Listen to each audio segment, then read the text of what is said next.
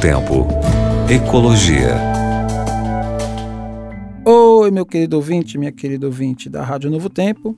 Quero te trazer uma pergunta embasada aí nos acontecimentos que vem acontecendo há pouco tempo atrás, quando a gente viu as leis, né, o marco legal sobre crimes ambientais ser meio que diminuída e esquecida no país, algumas aberturas da criminalização ambiental, é, afrouxamento nas leis de proteção ambiental, extremamente prejudiciais para o país. Mas eu quero te perguntar uma coisa: você sabe quais são os crimes ambientais que existem? Será que a gente seria capaz de dizer, é, afirmar assim, olhando para algum efeito, para algum fenômeno ambiental, olha, isto é um crime ambiental, para alguma coisa que uma pessoa ou um grupo de pessoas esteja fazendo, isto aqui é classificado como crime ambiental? Você acha que tem que ter é, uma, uma cartilha ou algo um âmbito, em âmbito legal explicando isso? Eu quero te falar que isso já existe, tá?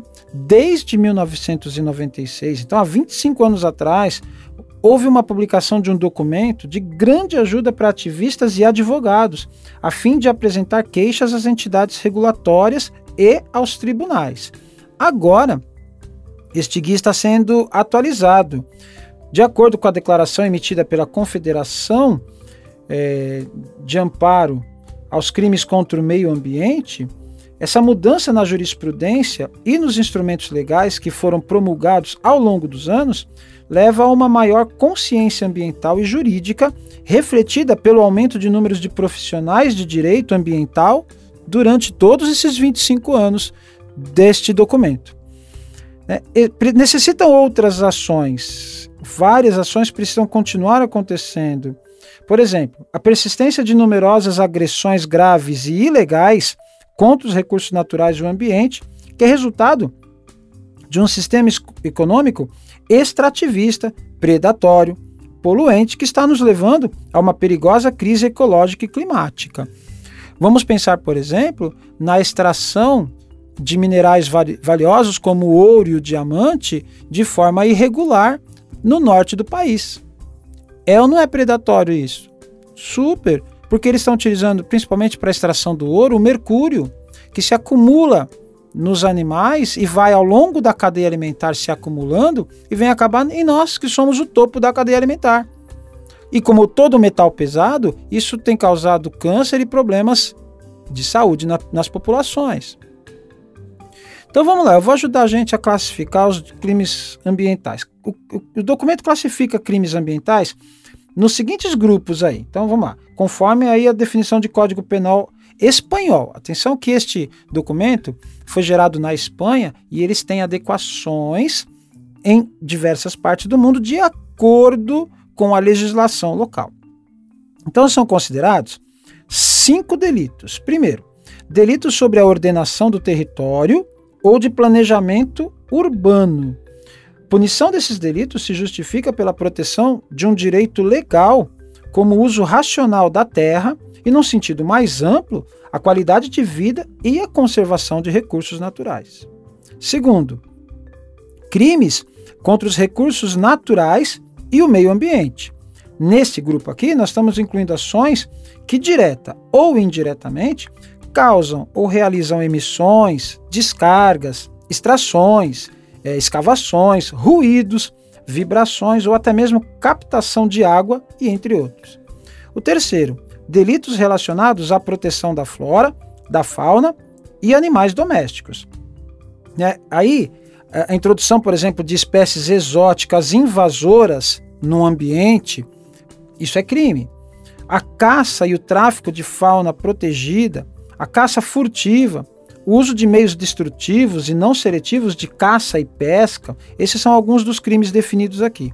Nesta nova atualização, ainda foi incorporada a proteção criminal de animais domésticos, seu cachorrinho, seu gatinho, o papagaio que está aí na sua casa, o próprio passarinho que é verdade, né? Deveria estar tá fora da gaiola, mas a gente quer manter ele em casa. Ele precisa, ele também tem direitos, ele também é protegido e você precisa cuidar bem deles. E a gente pode ver, neste caso aqui, deste delito, o tráfico internacional de animais, quão dolorosos são aquelas imagens né, de pássaros dentro de tubos, dentro de caixas, colocados de qualquer forma. Isso dói, gente. Isso é muito triste. Outro delito, o quarto, são delitos relacionados à energia nuclear e radiações ionizantes.